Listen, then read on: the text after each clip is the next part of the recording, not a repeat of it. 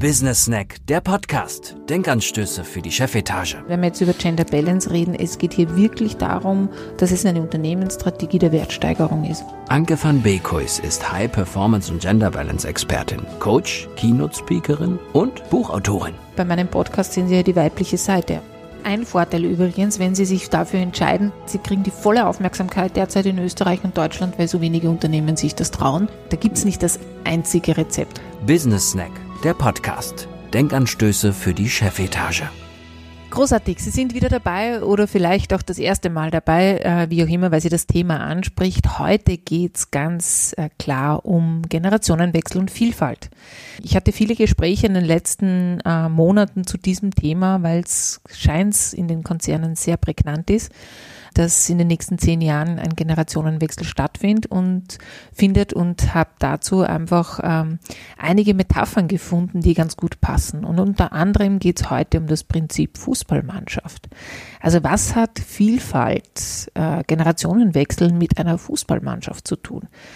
Ganz spannend, weil es wirklich auch ziemlich simpel ist. Man glaubt es nicht, aber es ist äh, äh dieser Zugang macht so einige Fenster auf, gerade bei Fußballfans. Äh, ich bin ja kein Fußballfan, also könnte es sein, dass ich heute so ein, zwei Fehler mache äh, im Vergleich mit einer Fußballmannschaft. Nehmen Sie es mir nicht krumm weil ich einfach die genauen Regeln möglicherweise nicht kenne. Aber trotzdem, was gruppendynamisch in einer Fußballmannschaft passiert, in diesem Team, hat sehr, sehr, sehr viel mit Organisationen zu tun. Und ja, ich lade Sie einfach, äh, einfach dabei zu sein und mit mir diese Reise zu tätigen.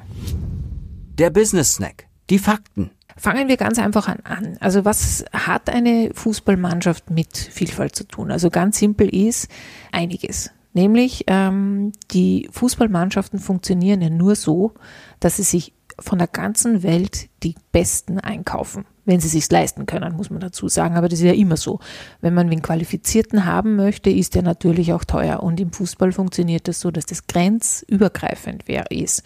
Das bedeutet nicht, dass Deutschland nur in Deutschland Fußballer sucht äh, und das nur Deutsche sind oder in Österreich nur Österreicher Fußballer suchen, äh, sondern dass das äh, sehr oft eben unterschiedliche Nationen sind, die in Fußballmannschaften herrschen, nämlich bis zur Unterliga. Wir haben hier nicht nur in der Oberliga äh, die Top-Vielfalt, sondern auch schon in der Unterliga und bei den Kids auch schon Vielfalt, die wir in manchen Unternehmen sogar vermissen. Also das ist ein, ein, ein faszinierendes Thema in, im Fußball. Letztes Mal wurde ich angesprochen von einem Manager, der gesagt hat, ja, und warum funktioniert das eigentlich in einer Fußballmannschaft so? Also einerseits dieser Team Spirit, andererseits aber auch, dass wenig gestritten wird, dass wenig darüber gesprochen wird, ob der eine Muslime ist oder nicht, äh, ob der Christ ist, äh, ob der Buddhist ist. Äh, es ist wenig Thema in Fußballmannschaften oder man hört wenig. Das könnte genauso der Grund sein. Und warum erreichen die einfach Top-Ergebnisse? Wenn sie gut funktionieren, muss man dazu sagen, wenn eben ein paar Dinge erfüllt sind.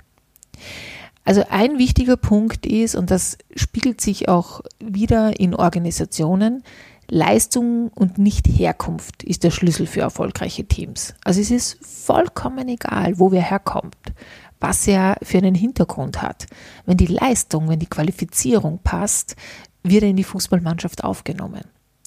In Österreich und in Deutschland ist es nicht immer so. Wenn sie gut qualifiziert sind, weiblich sind, um die 30 sind und möglicherweise noch aus Syrien kommen und gleich qualifiziert sind wie ein Mann aus Österreich, der aus Österreich stammt, vielleicht auch noch Mundart spricht, ähm, haben sie mehr Chancen als die syrische Frau. Was aber für die Organisation nicht immer das Beste ist. Und im Fußball ist es ziemlich egal, ob der Fußballer aus Syrien kommt. Natürlich haben wir nur das männliche Geschlecht, weil wir haben ja unterschiedliche Mannschaften, also weibliche und männliche Mannschaften. Da fällt es weg. Aber es ist ziemlich egal, ob der aus Syrien kommt, schwul ist oder lesbisch ist oder sie ist lesbisch und ob sie in der Mannschaft äh, äh groß oder klein ist. Hauptsache, die Leistung passt. Und da unterscheiden wir uns sehr stark in der Organisation, dass nicht immer Qualifizierung zählt, sondern oft die Herkunft viel wichtiger ist und das Aussehen und wie man sich verkauft. Was macht aber Fußballmannschaften noch so erfolgreich? Wie geht es dass so viele Nationen miteinander so gute Ergebnisse erzielen können?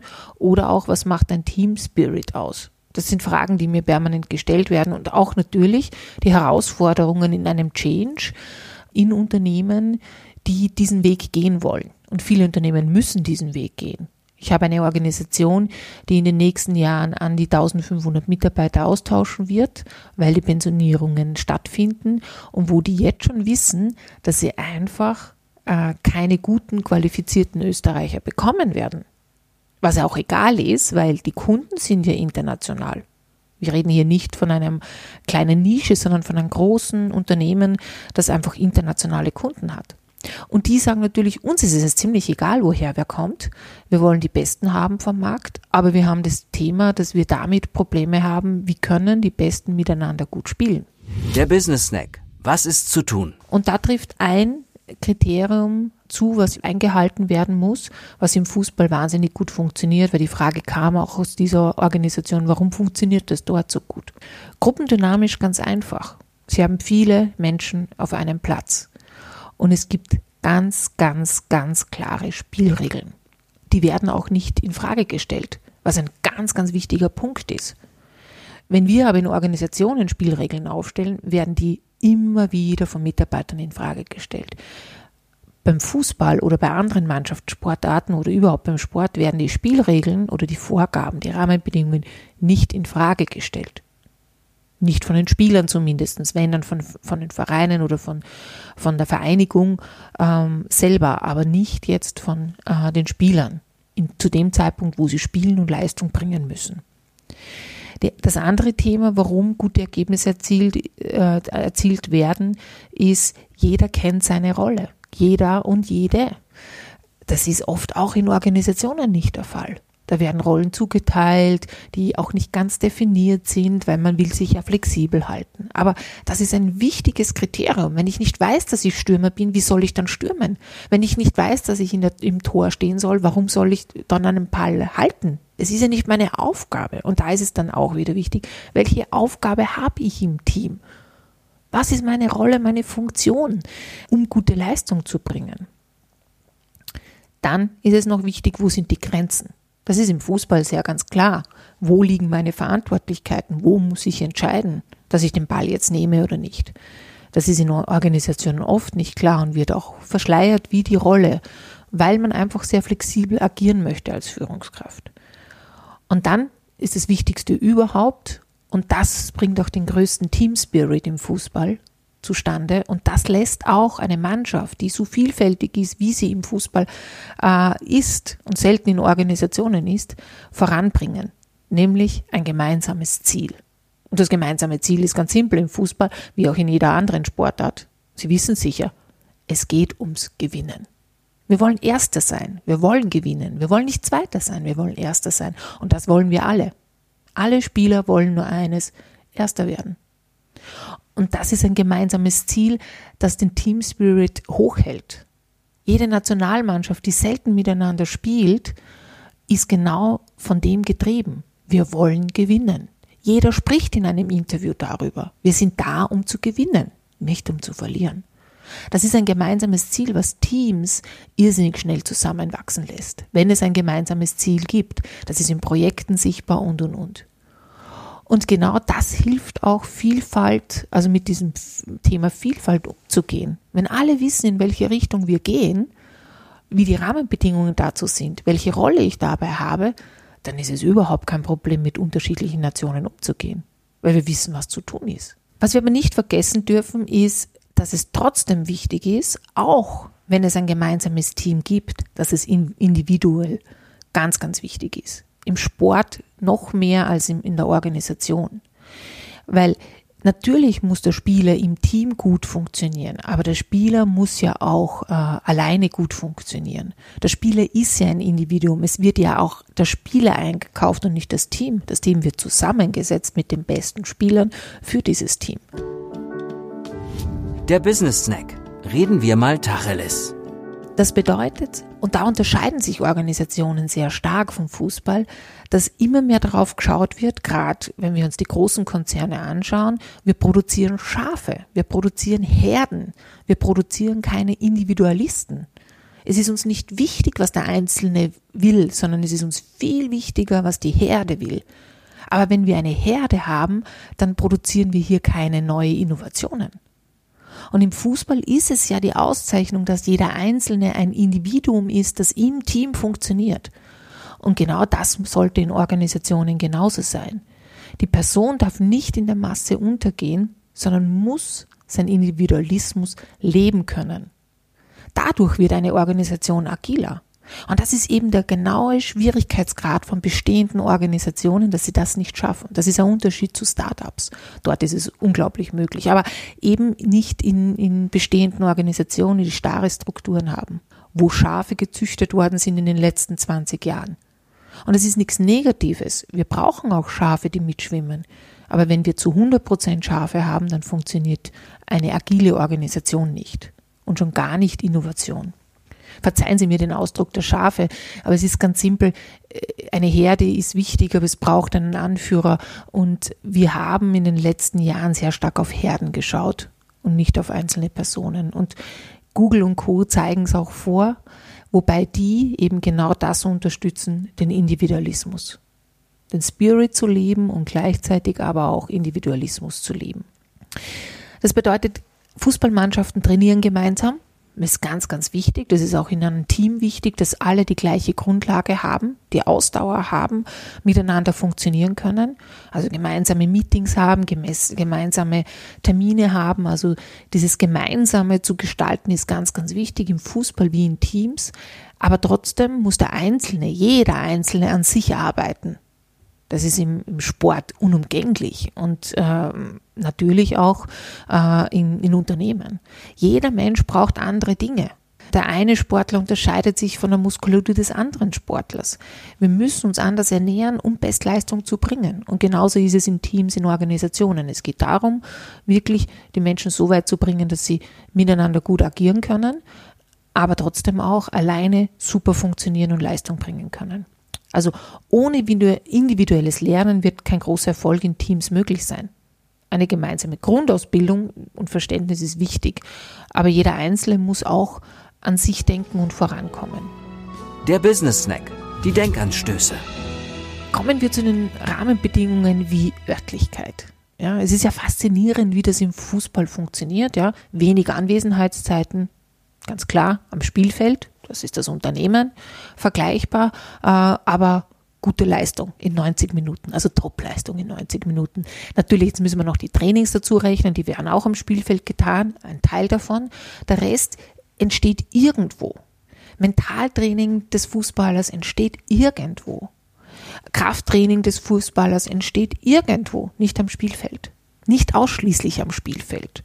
Und was machen Unternehmen? Sie verpflichten ihre Mitarbeiter ausschließlich acht Stunden im Unternehmen zu sitzen. Egal, ob sie Leistung bringen. Also stellen Sie sich vor, ein Fußballer würde acht Stunden am Fußballfeld stehen. Ja, manchmal rennt er, manchmal rennt er nicht. Also er steht wahrscheinlich eh viel, wenn er Haupttraining hat auf dem Fußballfeld, aber nicht andauernd. Leistung hat nichts damit zu, zu tun, anwesend zu sein. Unternehmen sehen das aber so. Sie lassen ihre Top-Spieler am Feld verhungern, sitzen, faulenzen, obwohl sie fertig sind mit dem, was sie zu tun haben oder auch keine Lust mehr haben zu trainieren, weil heute der Körper ausgepowert ist. Nein, aber es ist wichtig, bis 17 Uhr am Feld zu sitzen, obwohl man in dieser Zeit Familie nutzen könnte, Menschen treffen könnte, die einem wieder inspirieren, neue Ideen in die Organisation zu bringen. Jedes Gespräch mit jemandem außerhalb der Organisation kann die Person wahnsinnig weiterbringen. Und wenn es nur ist, dass es der Person besser geht, ausgeglichener ist, bringt das dem Unternehmen schon was. Und genau das ist auch ein sicher Rezept, unbewusstes Rezept von Sportlern, dass sie sich ihre Art des Trainings selber überlegen können, wie sie Leistung bringen.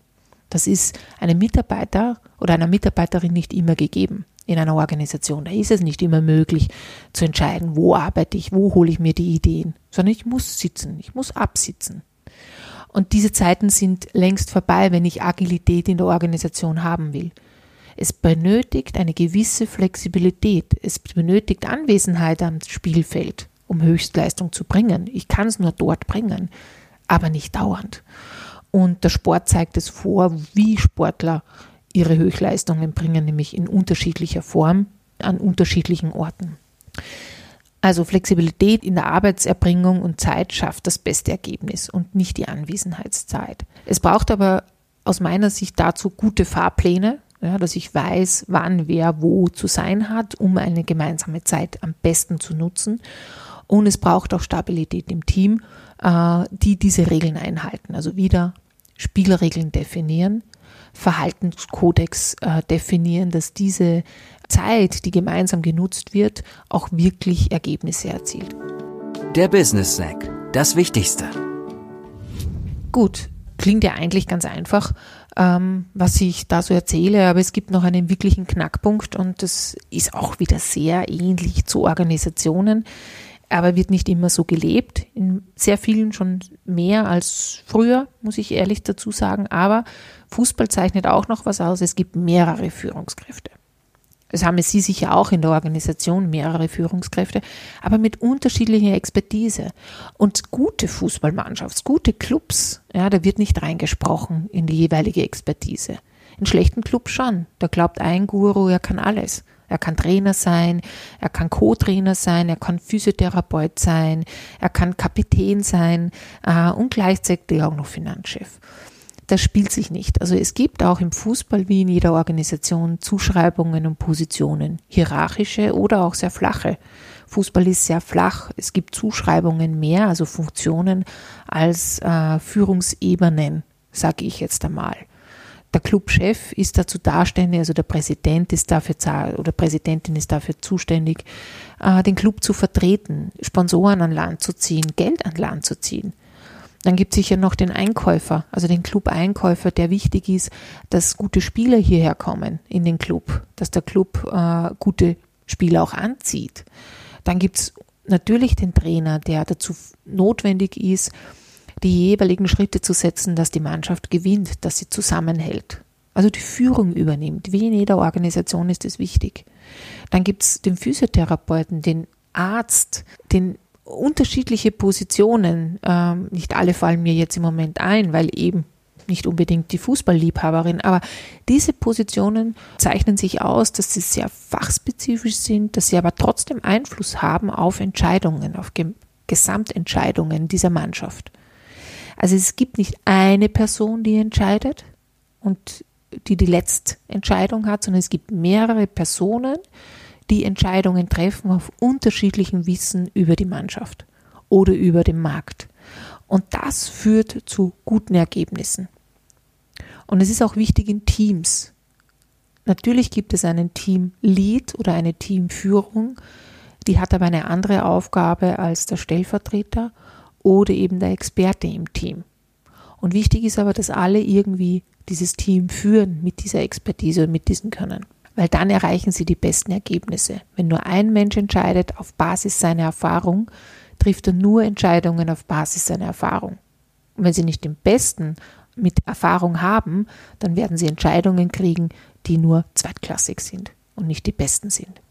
Der Business Snack. To-Dos. Also, das sind ein paar Dinge, die ich angeschnitten habe, die mit Fußball sehr viel zu tun haben, was aber gleichzeitig umzulegen ist auf Organisationen. Ich möchte Ihnen zum Schluss, wie immer, bei meinen Snacks etwas mitgeben, nämlich das Fazit. Also was sind diese, ich habe es einmal zusammengeschrieben auf zehn Prinzipien für mehr Vielfalt in Unternehmen. Vielfalt natürlich jetzt der Unterschied zu, zu dem Sport, ähm, natürlich äh, inbegriffen von auch Vielfalt, Geschlechter, Menschen mit Behinderungen, Herkunft, Sexualität, wie auch immer also quer durch, äh, spreche ich hier über Vielfalt. Also die zehn Prinzipien. Lassen Sie, es, ähm, lassen Sie es uns noch einmal durchgehen. Also das erste ist Qualifizierung vor Geschlecht, Herkunft, sexuelle Orientierung, Behinderung, wie auch immer. Es geht ganz klar um Qualifizierung. Zweitens, Spielregeln definieren und einhalten. Wie oft Spielregeln definiert werden, aber nicht eingehalten werden, ist faszinierend für mich. Und da kommen wir auch zu Punkt 3. Sanktionen bei Spielregelverstoß. Verstoßen Sie im Fußball gegen Spielregeln, was passiert? Sie kriegen die rote Karte. Ja? Oder Sie landen auf der Ersatzbank. Sie werden ausgeschlossen. Was passiert im Business? Nichts. Was passiert in Unternehmen? Nichts. Also Sanktionen bei Spielregelverstoß. Punkt 4. Rollenzuordnungen schaffen. Also Klarheit im Miteinander. Wer ist für was zuständig? Welche Funktion hat jemand? Welche Aufgaben hat jemand in den Teams? Punkt 5. Gemeinsames Ziel. Gewinnen.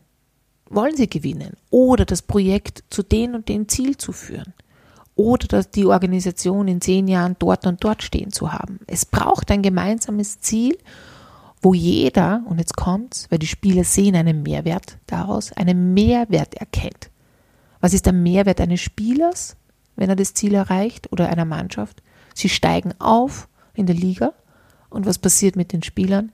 Sie gewinnen an Wert dazu. Das heißt, beim Fußball hat quasi der Club einen Nutzen, also bei Ihnen die Organisation, aber auch jeder einzelne Spieler. Und das ist ganz, ganz wichtig beim gemeinsamen Ziel zu erreichen. Und einen gemeinsamen Verhaltenskodex. Also wie gehen wir miteinander um in Teams und in, in, in Mannschaften? Ganz, ganz wichtig. Wenn das nicht zutrifft, dann passiert einiges. Es gibt genug Spieler, die aus der Rolle tanzen, die in ihrer Freizeit Dinge tun, die nicht gut sind für die Mannschaft, die auf die Mannschaft zurückfallen, nicht nur auf den Spieler. Also ein Verhaltenskodex ist ganz, ganz wichtig für die Teamentwicklung. Sechs. Team und Individualismus ist gleichwertig. Das eine darf nicht mehr werden, das andere nicht. Es muss gleichwertig sein. Sieben. Gemeinsame Meetings und Anwesenheiten bis zu einer gewissen Grenze. Was ist wirklich notwendig, um die bestmöglichsten Ergebnisse zu erreichen? Nicht, was ist die Vorgabe von der Organisation, 9-to-5-Job, sondern was ist wirklich notwendig und wie kann ich die andere Zeit noch besser nutzen? Punkt 8. Flexibilität für Mitarbeiterinnen in jeder Form. Ist es um und auf für gute Leistung. Punkt 9. Führung ist unterschiedlich aufgeteilt. Es gibt nicht einen Führer oder Führerin, sondern es gibt mehrere, die für die Entscheidungen notwendig sind. Und die besten davon am besten. Und zehn, und das ist ganz klar, jeder Trainer sagt es, wenn sie mal einen Mannschaftssport gemacht haben, ich habe es im Volleyball, Fußball hat mich nicht so interessiert, also im Volleyball, äh, und da gibt es eine Grundregel, wenn man Trainer ist, never change a winning team. Also wenn Sie ein Team haben, das super funktioniert, dann reparieren Sie nicht was, was nicht kaputt ist. Viele Organisationen fangen bei den Besten an, bei denen, die am flexibelsten sind. Aber ich fange doch nicht bei einem Winning Team an. Ich fange doch bei denen an, die am schwierigsten sind und wo die größten Bröseln sind. Weil da erlebe ich, ganz ehrlich, die größten Erfolge. Es ist aber auch das Schwierigste, da stimme ich Ihnen zu, ähm, wenn Sie darüber nachdenken. Aber manchmal braucht es auch im Sport, seine Hürden zu überwinden. Wie Sie sehen, äh, der Sport, also Fußball selber interessiert mich weniger, aber die gruppendynamischen Entwicklungen in diesen, in, im Sport ist wahnsinnig spannend, weil es umzulegen ist in die Organisation. Ich hoffe, mein Fazit hat Ihnen geholfen, aber auch äh, der Podcast ähm, zum Anregen wieder. Wie Sie ja wissen, gebe ich gerne meine Wissenssnack weiter, die immer wieder zwischendurch ganz gut verdaulich sind oder zum Nachdenken anregen. Auf alle Fälle soll es Ihnen helfen, neue Gedanken in Ihre Organisation zu bringen. In diesem Sinne wünsche ich Ihnen viel Spaß beim Weiterhören, falls Sie den nächsten Podcast hören wollen. Es wird wieder interessant und viel Spaß beim Nachdenken und auf Wiederhören. Business Snack, der Podcast. Denkanstöße für die Chefetage. Mit Anke van Beekhuis blicken Sie auch in Ihr neues Buch Wettbewerbsvorteil Gender Balance, wie Unternehmen durch Geschlechterausgewogenheit erfolgreicher wirtschaften. Mehr Informationen finden Sie auf www.beekhuis.at.